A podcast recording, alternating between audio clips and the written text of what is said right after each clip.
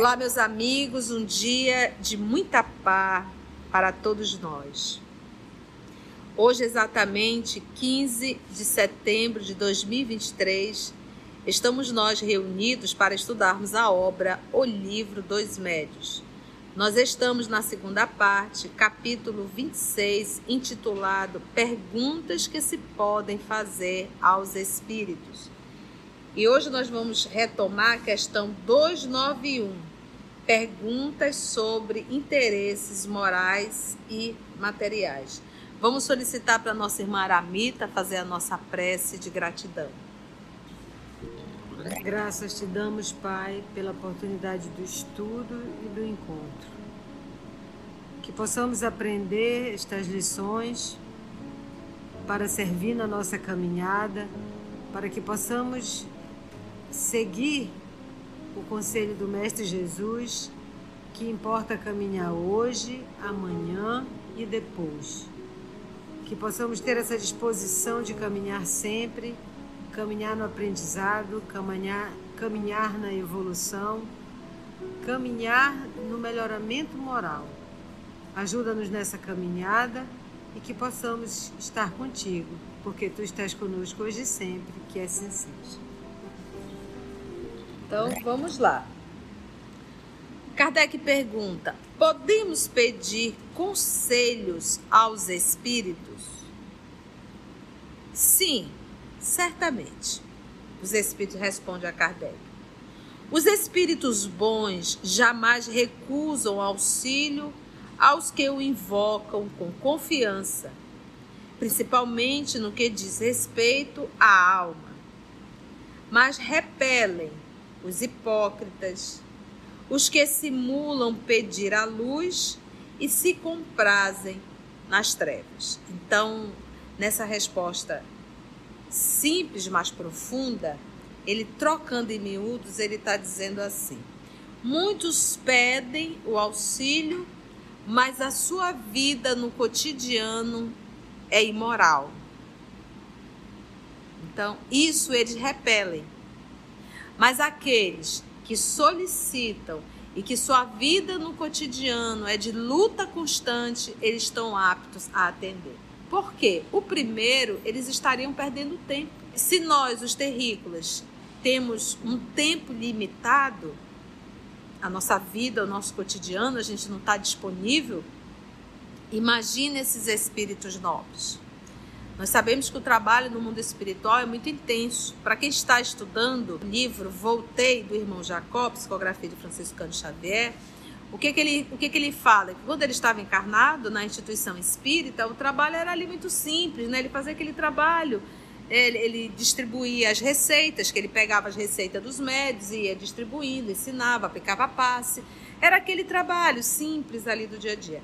Quando agora ele, no mundo espiritual, e que ele foi trazido à instituição espírita, ele tomou um susto de ver o grande trabalho de uma instituição espírita, no caso.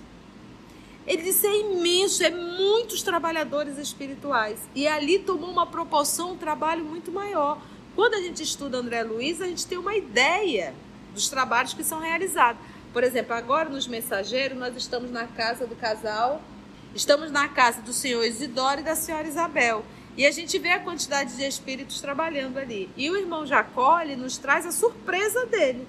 Então, ou seja, os espíritos têm muito trabalho a fazer. Para que, que ele vai perder tempo com o hipócrita? Com aquele que ora aqui no centro espírita, Senhor, nos ajuda, nos inspira, nos conduz. Ele vai lá para fora, toca o terror. Vai ajudar o quê? Por isso que ele diz: os espíritos bons jamais recusam auxílio aos que os invocam com confiança, principalmente no que diz respeito à alma, a minha condição de alma que eu sou. Mas repelem os hipócritas, os que simulam pedir a luz e se comprazem nas trevas. Questão de número de. Alguma dúvida? Ficou claro? Questão de número 18. Os espíritos podem dar conselhos sobre coisas de interesse particular? Então, primeira foi uma forma coletiva, né? Podemos pedir conselho aos espíritos? Podem, claro. desde que para isso você tenha uma conduta. Aí vem a segunda pergunta. Ok, posso pedir conselho. Agora, posso pedir de ordem particular, alguma situação que eu estou vivendo? Assim, os espíritos podem dar conselho sobre coisa de interesse particular? Ou seja, deixou de ser para o coletivo, passou a ser algo para mim, direto para mim. Algumas vezes, conforme o motivo. E quando os espíritos dizem algumas vezes, é porque é poucas vezes mesmo. Então você não vai ver em reunião mediúnica espírito vindo para estar tá dando conselho particular para A para B. Até porque, como nós somos farinhas do mesmo saco, vou trocar, eu estou falando de uma linguagem amazonense, agora eu vou trocar para uma linguagem universal. Como nós somos espíritos praticamente no mesmo nível moral, com as mesmas encrencas morais, com os mesmos vícios, com as mesmas paixões, o que eles falam acaba servindo para todos nós. A gente faz uma palestra e vê o post, nossa, você falou para mim, nossa, você falou para mim, nossa, você estava falando comigo, nossa, eu estou passando exatamente por isso. Mas por quê? Porque nós estamos dentro do mesmo nível. Então, o que os espíritos falam de forma coletiva acaba atendendo a todos nós. Então, com tanta gente passando fome, por que, que ele vai dar comida só para um? Tanta gente com sede, por que, que vai dar água só para um? Então, não, vamos trazer alimentos para todos. Já é difícil um bom médio. Então, já que temos um bom médio aqui, então vamos dar água para todos, vamos dar alimento para todos, falando de água e alimentos morais. Entende isso? Então, algumas vezes, conforme o motivo. Conforme o motivo. Isso também depende daqueles a quem tais conselhos são pedidos. Então, primeiro, primeiro momento, o motivo. Segundo, quem é que está pedindo conselho? É, depende daqueles a quem tais conselhos são pedidos. Aí entra mais uma vez. Se for aquela pessoa da questão, da questão 291 do item 17, ou seja, uma pessoa que pede, mas que vai lá fora e toca o terror, eles não vão responder. Os conselhos que se relacionam com a vida privada são dados com mais exatidão pelos espíritos familiares, que são os que se acham mais ligados à pessoa que os pede por ela se interessa. Esses espíritos familiares não está falando de consanguinidade, mas espíritos que convivem, que estão próximos, que me conhecem. Como é que eu vou pedir um conselho de um.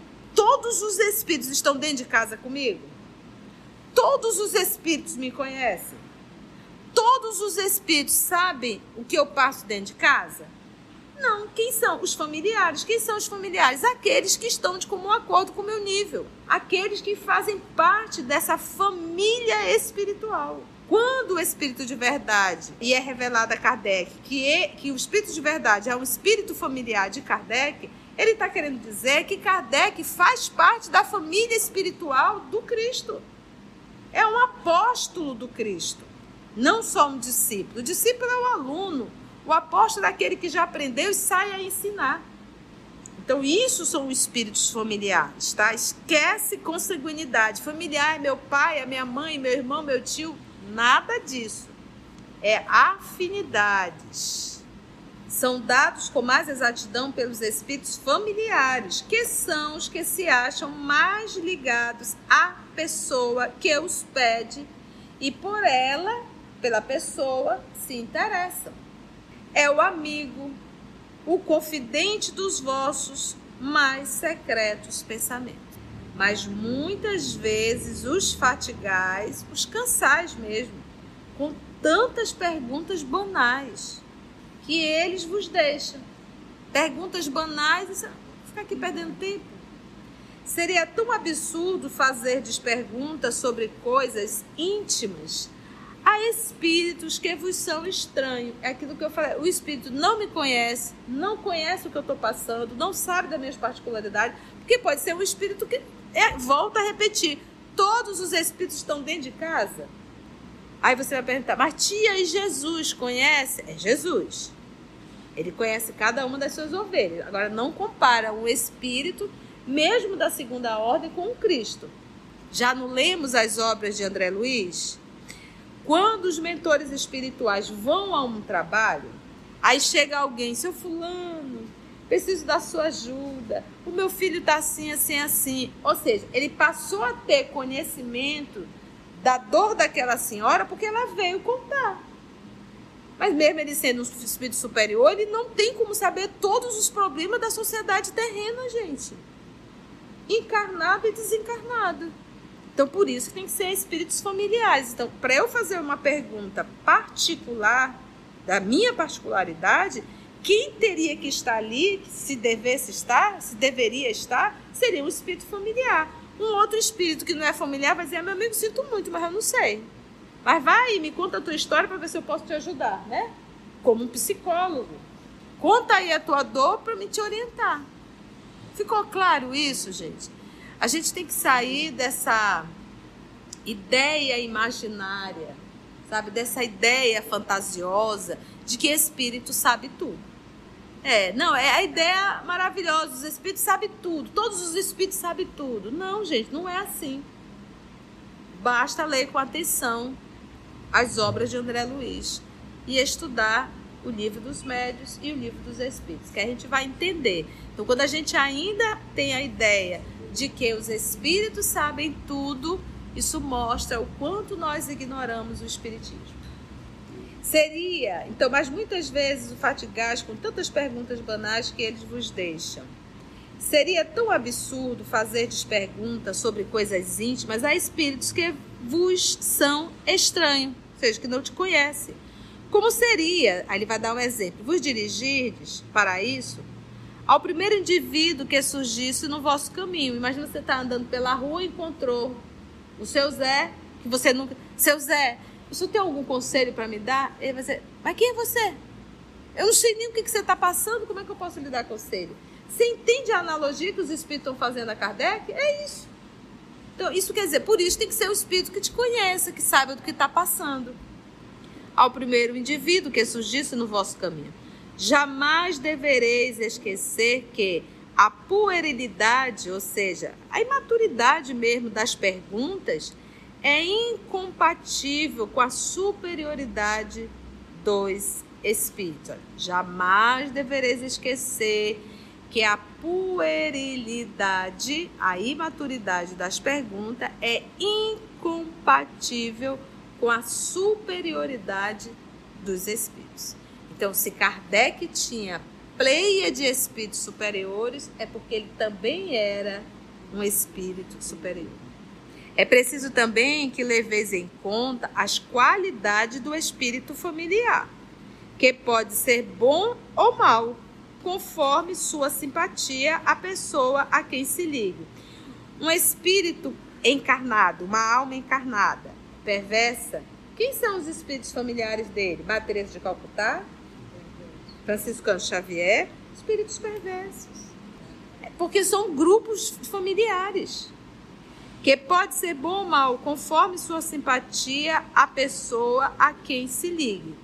O espírito familiar de um homem mau é um espírito mau. Precisa fazer alguma equação? Agora entende por que a gente tem que se preocupar com a qualidade do médio ou qualidade moral? E quem são os espíritos familiares dele?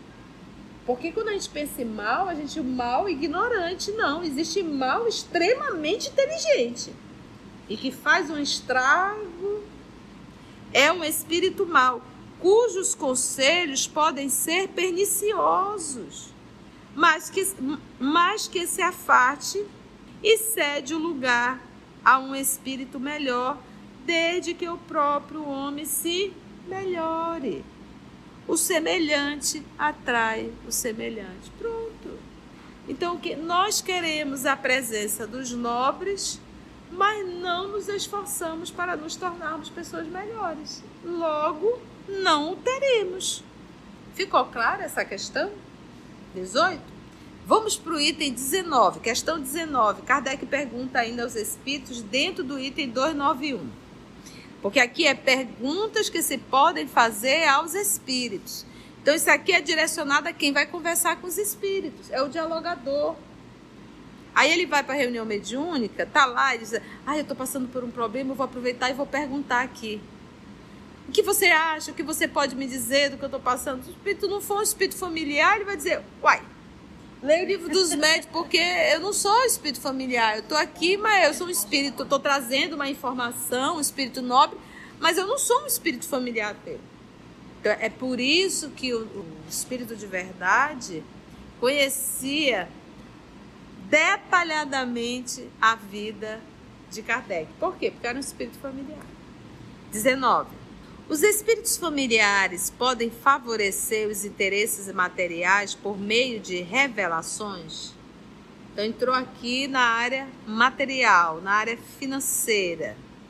E ele pergunta: os espíritos familiares, ou seja, está ali na tua convivência, no teu dia a dia, dependendo do teu grau de evolução, podem favorecer os interesses materiais por meio de revelações? Então, vamos pegar: tem muitas pessoas que buscam determinadas religiões afro com intuito material e fazem perguntas e alguns espíritos respondem, mas são espíritos familiares. Entende? Que conhecem a situação e que acabam dando conselhos. E eles acabam adquirindo o que eles desejavam na parte material, logo ficam escravizados a aquelas sugestões e orientações que são dadas. Então, isso pode acontecer? Pode. Agora, o que eu tenho que perguntar, você consegue imaginar Chico olhando para Emmanuel e dizer, Emmanuel, eu estou com uma dúvida aonde eu devo aplicar o dinheiro da Bolsa de Valores. O senhor poderia me dizer qual, aonde eu devo aplicar para eu não perder nada? Você consegue ver Chico fazendo esse tipo de pergunta? A nossa querida Aramita está lembrando uma cena eh, hilária, né? Qual é, Mita? Na vida do Chico, ele conta que o pai dele ficava chateado porque ele queria que ele perguntasse do Emmanuel os números da loteria, para eles ficarem ricos. É verdade. Doido para saber o número, né? Então, não, não, não tem. O, o, pai do Chico está num nível de evolução, o Chico está outro. Então, consegue entender a seriedade. Por quê? Porque, na verdade, as necessidades do Chico, as materiais, é para ele se manter. Não havia necessidade dos excessos, nada disso. Né? O tesouro dele era outro. Então, os espíritos familiares podem favorecer os interesses materiais por meio de revelações? Podem e algumas vezes o fazem, de acordo com as circunstâncias. Mas ficais certo de que os espíritos bons, então, Antes da vírgula é qualquer espírito. Depois da vírgula, ele, ele vai dar um adjetivo aí. Mas ficai certo de que os espíritos bons jamais se prestam à cupidez, à cobiça. Os bons, os demais não. Os maus fazem brilhar mil atrativos diante dos vossos olhos. E o que mais atrai um terrícola senão as coisas de ordem material, um espírito vai e te diz: você tem que ter a árvore fulana de tal na sua casa, ela atrai dinheiro. Aí tu corre, vai lá e pega a árvore. Você tem que colocar sal grosso na entrada do seu comércio. Aí o cidadão vai lá e taca ali sal grosso. Você tem que, você tem que. E pronto. Mas na verdade é o que? A cobiça e sempre terá espíritos dando esses, essas, essas dicas, esses recados. Buscar e acharei, batei e a porta vos será aberta. Os maus fazem brilhar mil atrativos diante dos vossos olhos, a fim de vos excitarem e depois vos mistificarem pela decepção. Você comprou 3 quilos de sal, colocou lá e nada da clientela. Aí você diz: Isso tudo é mentira. Mas se você colocou 3 quilos de sal e deu certo, pronto, estás escravizado. Sabei também que, se fizer parte da vossa prova que passeis por tal ou qual vicissitude, os vossos espíritos protetores poderão ajudar-vos a suportá-la com mais resignação. Porque às vezes algumas dificuldades financeiras fazem parte do teu processo de aprimoramento. Uma coisa é tu adorar a Deus com 5 milhões, a outra coisa é tu adorar a Deus com 5 reais, ou sem nada. Porque é nas dificuldades que nós somos testados, não é nas facilidades. A riqueza é uma prova, a pobreza é outra prova. Cada um com ensinos particulares. Na pobreza eu tenho lições particulares, na riqueza eu tenho lições particulares. Na pobreza aguça sentimentos em mim bem diferente daqueles que aguçam quando eu estou na riqueza. Por isso é que eu tenho que estagiar. Poderão ajudar-vos a suportá-la com mais resignação e, algumas vezes, até mesmo suavizá-la. Então, isso os espíritos podem fazer, me dar força para passar e resignação. E algumas vezes pode até suavizar. Né? Suavizando, às vezes, colocando inclusive pessoas no nosso caminho, colocando situações que diminuem a dor. Isso é o que? Suavizar, mas ele não tira. Por isso que Jesus diz assim: todo aquele que estiver aflito e sobrecarregado deve buscá-lo, que ele vai o quê? Aliviar. Vou aliviar, mas ele jamais vai tirar o fardo eu vos aliviarei. Mas ele não tira fardo de ninguém. Por quê? Porque o fardo não é uma punição, o fardo é uma lição, é, é um aprendizado. Mas, no próprio interesse do vosso futuro, não lhes é permitido livrar-vos das vossas dificuldades. É por isso que um bom pai não concede ao filho tudo o que este filho deseja. E aí tem uma observação aqui de Kardec, eu vou pedir ajuda da nossa irmã para ler. Observação. Os nossos espíritos protetores podem, em muitas circunstâncias, indicar-nos o melhor caminho, sem, entretanto, nos conduzirem pela mão. Ou seja, temos que caminhar.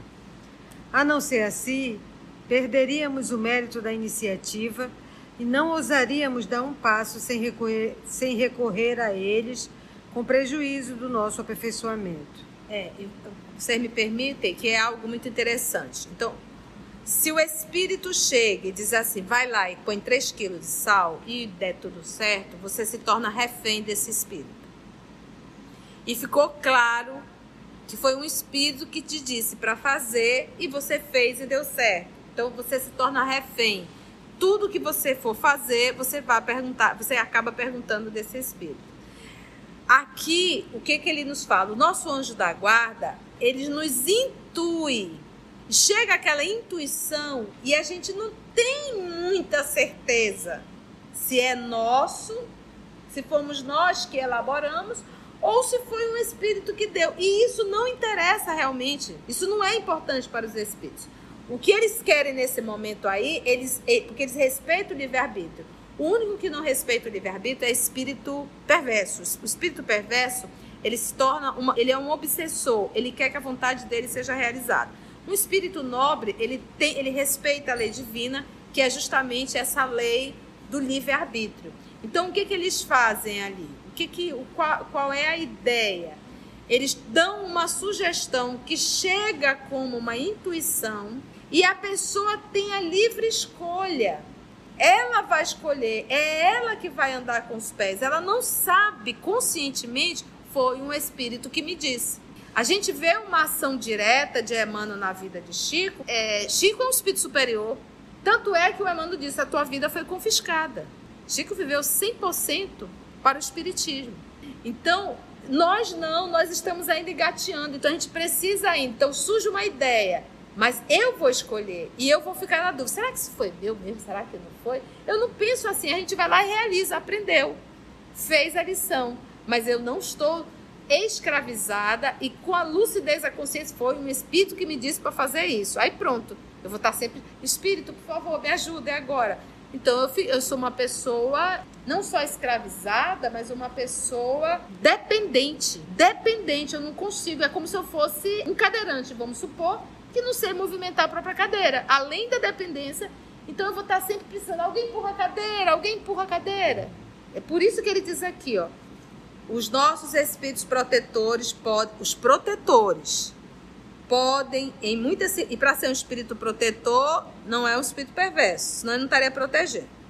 Em muitas circunstâncias, indicar-nos o melhor caminho, sem, entretanto, nos conduzirem pela mão. Eles intuem. A não ser assim, perderíamos o mérito da iniciativa e não ousaríamos dar um passo sem recorrer a eles. Mas qual é o teu mérito? Foi o Espírito que disse para te fazer? Ele que te mandou? Ele que te mandou. Tu não decidiu nada, tu nem teve livre-arbítrio. Que legal o comentário de Kardec. Bora lá. Muitas vezes, para progredir, o homem precisa adquirir experiência à sua própria custa. É por isso que os espíritos sábios nos aconselham, embora quase sempre nos deixem entregues às nossas próprias forças, como faz o educador hábil com seus alunos nas circunstâncias comuns da vida, ele nos aconselham pela inspiração, deixando-nos assim todo o mérito do bem que façamos, como toda a responsabilidade do mal que pratiquemos. Seria abusar da condescendência dos espíritos familiares e equivocar-se quanto à missão que lhes cabe desempenhar o fato de os interrogarmos a cada instante sobre as coisas mais vulgares, como fazem certos médios. Alguns deles, por meio de um sim ou de um não, tomam o lápis e pedem conselhos para os atos mais simples da vida. Esta mania denota pequenez nas ideias e, ao mesmo tempo, a presunção de supor, quem quer que seja, que tem sempre um espírito serviçal às suas ordens sem outra coisa mais a fazer senão cuidar dele e dos seus mínimos interesses. Além disso, quem assim procede aniquila o seu próprio juízo e se reduz a um papel passivo, sem utilidade para a vida presente e com prejuízo certo para o progresso futuro. Se há alguma puerilidade em interrogarmos os espíritos sobre as coisas fúteis, também não deixa de ser pueril os espíritos se ocuparem espontaneamente com o que se pode chamar negócios caseiros. Em tal caso, eles poderão até ser bons, mas seguramente ainda se acham muito presos à terra. Tanta coisa para os espíritos fazerem, vai estar ali aprisionado, como ele diz aqui, acho interessante dizer negócios caseiros. E eu acho que à medida que nós vamos amadurecendo e que nós vamos entendendo o Espiritismo, até a nossa oração muda. Já não é mais a preocupação, porque se a gente for pegar a nossa oração, a gente faz tanto pedido de ordem material. E à medida que nós vamos despertando, crescendo, evoluindo, a nossa oração agora volta realmente para o lado moral. Então, ele diz aqui, olha, alguns deles, por sobre as coisas por meio de um sim ou de um não, tomam o lápis e pedem conselho para os atos mais simples da vida. O médico vai, pega um lápis e fica ali, né, esperando. Né, eu estou com dúvida nisso, nisso, nisso. O que eu acho que eu devo fazer? Você acha que eu devo fazer isso? Aí, sim. Ah, sim. Então eu vou lá e faço. Qual, qual o teu mérito? Qual o mérito? Vamos só mais uma? Para a gente finalizar o 291. A gente faz a pergunta, a resposta e a Aramita vem com a observação de Kardec. Se uma pessoa, ao morrer, deixar os seus negócios em dificuldade, poder-se-á pedir a seu espírito que ajude a desembaraçá-los? Então tá, o cidadão é dono de uma empresa, ele desencarnou e deixou algumas pendências na empresa. Kardec está perguntando se pode evocar esse espírito para ele dar uma dica Será possível também interrogá-lo sobre a quantidade de bens que deixou? Caso não se conheça a quantia, desde que isso se faça no interesse da justiça? Entendeu a pergunta? É de ordem espiritual ou material? Material. Toda material. Vamos ver. Esqueceis que a morte é a libertação dos cuidados terrenos? Meu filho, já fui, te vira. Vocês que ficaram aí vão contar. Pois é, não, e querer evocar o espírito para resolver as coisas, olha, eu já deixei. Já foi. Imagina, eu, mãe, me diga uma coisa, o dia que a senhora deixou o arroz. Mãe, como é mesmo aquela receita? Qual é mesmo aquela receita, mãe, que você fazia daquele bife espetacular que eu sinto uma falta? Não tem como, gente. Se uma pessoa morrer, deixar então seu negócio, será possível? Vamos lá. Esqueceis que a morte é a libertação dos cuidados terrenos? Julgais então que o espírito, feliz com a liberdade de que goza, venha de boa vontade retomar a cadeia de que se livrou e ocupar-se com coisas que já não interessam, apenas para satisfazer a cupidez, ou seja, a ambição de seus herdeiros, que talvez tenham ficado satisfeitos com a sua morte, na expectativa de que ela, a morte, lhes fosse proveitosa? Entendeu? Mas não é mesmo? O cidadão que tem um dinheirinho, os familiares já estão doidos, morre, vai, vai, que eu tô doida pra. Herança. Herança, herança. Falar de justiça, mas a justiça para esses herdeiros está na decepção que eles sofrem a cobiça. É o começo das punições que Deus lhes reserva à avidez dos bens terrenos. Aliás, os embaraços em que às vezes a morte de uma pessoa deixa seus herdeiros fazem parte das provas da vida, não cabendo a nenhum espírito o poder de libertar-vos delas, ou seja, te vira, se virem, porque essas dificuldades se acham compreendidas nos decretos de Deus. Algum comentário? Devemos evocar os espíritos? Ah, é para acabar. Vamos ver a observação. A resposta acima desapontará, sem dúvida, os que imaginam que os espíritos nada de melhor têm a fazer do que nos servirem de auxiliares clarividentes para nos ajudarem não a subirmos para o céu, mas a nos prendermos à terra. Outra consideração vem corroborar essa resposta. Se um homem, por incúria durante a vida, deixou seus negócios em desordem, não se deve supor que, depois da morte, tenha mais cuidados com eles, porque deve sentir-se feliz de estar livre dos aborrecimentos que tais negócios lhe causavam. E, por pouco elevado que seja, não lhes dará mais importância como espírito do que como homem. Quanto aos bens desconhecidos que possa ter deixado, não há nenhuma razão para que se interesse por herdeiros ávidos que provavelmente já não pensariam nele se não esperassem tirar algum proveito da situação. Se estiver ainda imbuído das paixões humanas, poderá mesmo encontrar malicioso prazer no desapontamento dos que lhe cobiçavam a herança. Esse espiritão, achei foi bom, deixei tudo enrolado mesmo, que é para eles se virarem. Pode procurar. Pode procurar foi o espírito né, carregado, imbuído de paixões humanas, né? Ou seja, apego, a raiva, né? Se no interesse da justiça e das pessoas que lhes são caras, um espírito julgar conveniente fazer revelações desse gênero, ele as fará espontaneamente e para obtê-las ninguém precisa ser médium nem recorrer a um médium.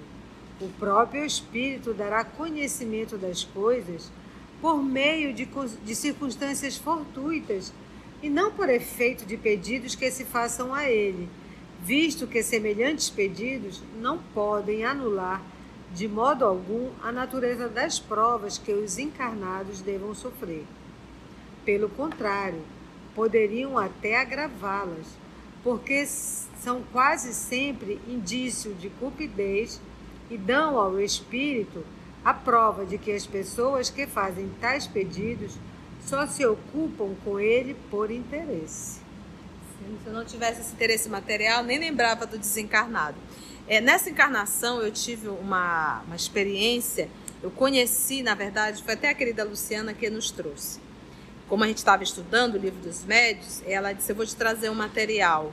E eu gosto sempre de contar, é autêntico um senhor que trabalhava na área da saúde, e ele trabalhava na parte da radiologia, técnico em radiologia. E ele tinha, ele abriu um processo junto ao, ao conselho lá deles, ele sempre ia lá para saber o resultado, vinha uma boa grana. Nada, nada. E ele sempre brincava muito com a secretária. Um belo dia ele apareceu, mas assim, muito sério, não, não perguntou nada, não, não tirou brincadeira. Olhou para ela e disse assim: saiu o resultado? Aí ela foi, pegou matéria, olha, saiu. Não, ainda não saiu, mas eu, me disseram que iria sair. Aí ele disse assim: pegou a caneta dela, escreveu num papel o telefone celular dele, isso não faz muito tempo não, e o telefone da residência dele, e disse assim: se eu não estiver lá, chame a minha esposa. E anotou o nome da esposa e assinou. Ele assinou e saiu. Uma semana depois, chegou o resultado. Ele tinha ganho. E a esposa estava passando mais necessidade. E aí ela imediatamente pegou a ficha dele e ligou para ele. E ele não estava. É Gostei de falar com fulano. Ele, quem está falando? É daqui do, do sindicato. Ele tinha um processo aqui e ele ganhou o processo. Ela disse, mas é, eu sou esposa dele, eu sou a fulana de tal, ele morreu. Aí ela tomou um susto. Puxa vida, mas ele esteve comigo aqui há uma semana atrás.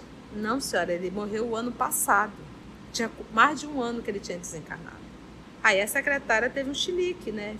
Tem alguma coisa errada, moça, porque ele, ele, ele esteve aqui comigo, vem aqui. Aí a esposa foi com a filha. Chegou lá, ela disse: Eu conheço ele, ele sempre vinha aqui, foi ele que esteve aqui. E, inclusive, ele anotou. Aí pegou o papel, estava lá o telefone dele, o telefone da casa, o nome da esposa e a assinatura dele. Essa secretária é amiga da Luciana, né? Ficou desesperada, procurou a Lu. A Lu levou esse material para mim, ela tirou cópia, né? Aí eu disse: Meu irmão, não posso ficar com isso. Mas isso é uma prova da comunicabilidade dos espíritos. Ele, ele vai dizer, tia, ele se materializou por ele ter pego na caneta, né? Subentende que ele estava materializado, né? Porque ele pegou na, na caneta. Mas só ela estava dentro da sala, só ela o viu. Então é, é complexo isso daí, né? Então você vê, é de ordem material, é a senhorinha pediu, ela nem sabia, porque ele não tinha falado desse processo. Por isso é que ele diz aqui, nesse comentário, o próprio Espírito dará conhecimento das coisas por meio de circunstâncias fortuitas e não por efeito de pedidos que se façam a ele, visto que semelhantes pedidos não podem anular de modo algum a natureza das provas que os encarnados devem sofrer. A esposa não precisava estar passando pela agonia que estava passando, era um bom dinheiro, tinha esposa, tinha filhos, e ele no mundo espiritual, ela não ia saber ou até descobrir essa confusão toda. Então, algo muito próximo da gente, mostrando a ação dos espíritos. Às vezes a gente conversa com o espírito na rua, desencarnado, e a gente nem dá conta. Aquela pessoa que apareceu do nada, que te disse uma palavra que te fez pensar mil vezes, de repente tu procura, cadê? Sumiu, desapareceu. Eu não sei onde é que estava. E era um espírito. Foi bom, gente? Deu para aprender? Se você chegou até aqui o final, deixa seu comentário. É muito importante a gente poder ler o teu comentário. Não esqueça de curtir para que possa divulgar a página, dar o seu like, né? E, se possível, faça a sua inscrição no nosso canal e toca o sininho. Porque quando você toca o sininho, o YouTube avisa para você quando o EOS publicar um novo estudo. Então, receba um grande abraço da família OS Manaus.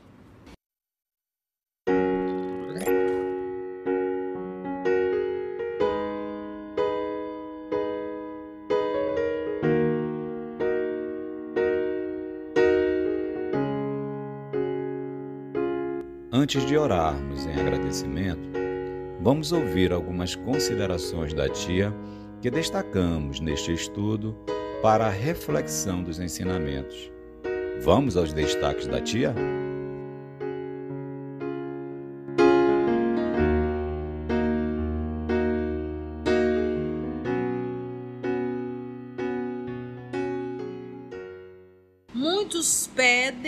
Auxílio, mas a sua vida no cotidiano é imoral. Então, isso eles repelem. Mas aqueles que solicitam e que sua vida no cotidiano é de luta constante, eles estão aptos a atender.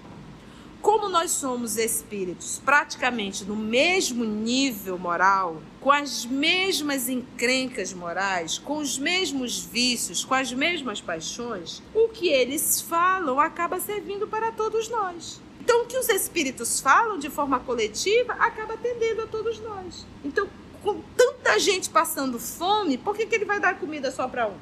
Esquece consanguinidade familiar, meu pai, a minha mãe, meu irmão, meu tio, Nada disso. É afinidades.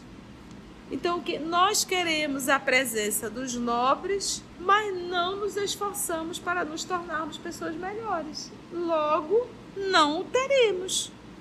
Uma coisa é tu adorar a Deus com 5 milhões, a outra coisa é tu adorar a Deus com 5 reais, ou sem nada. Porque é nas dificuldades que nós somos testados, não é nas facilidades.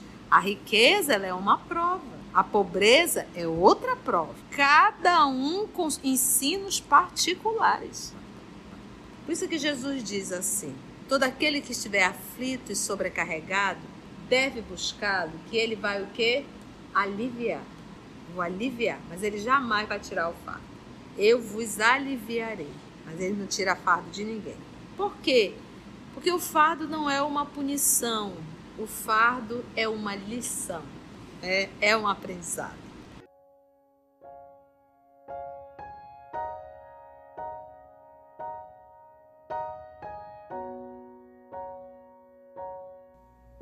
Assim, concluindo o nosso estudo de hoje e agradecendo o nosso Mestre Jesus por mais este momento de aprendizado, vamos orar?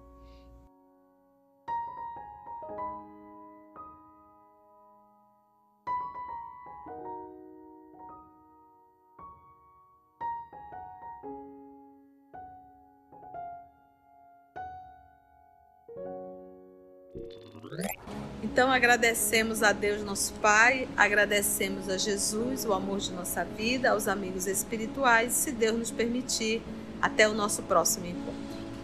Graça te damos, Senhor.